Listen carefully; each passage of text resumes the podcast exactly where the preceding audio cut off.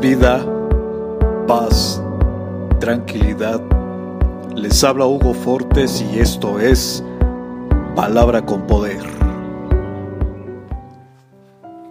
Bienvenidos, este es el contenido de hoy.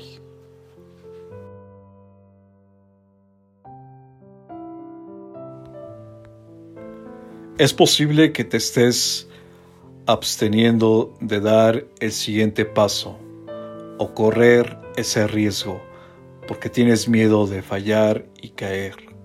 Bueno, hoy estoy aquí para decirte que aunque caigas, Dios estará ahí para sostenerte y levantarte. Da ese paso y confianza en que tu Padre en el cielo tiene sus brazos frente a ti para protegerte, porque siete veces podrá caer el justo, pero otras tantas se levantará. Proverbios capítulo 24, verso 16. Comparte, será chévere.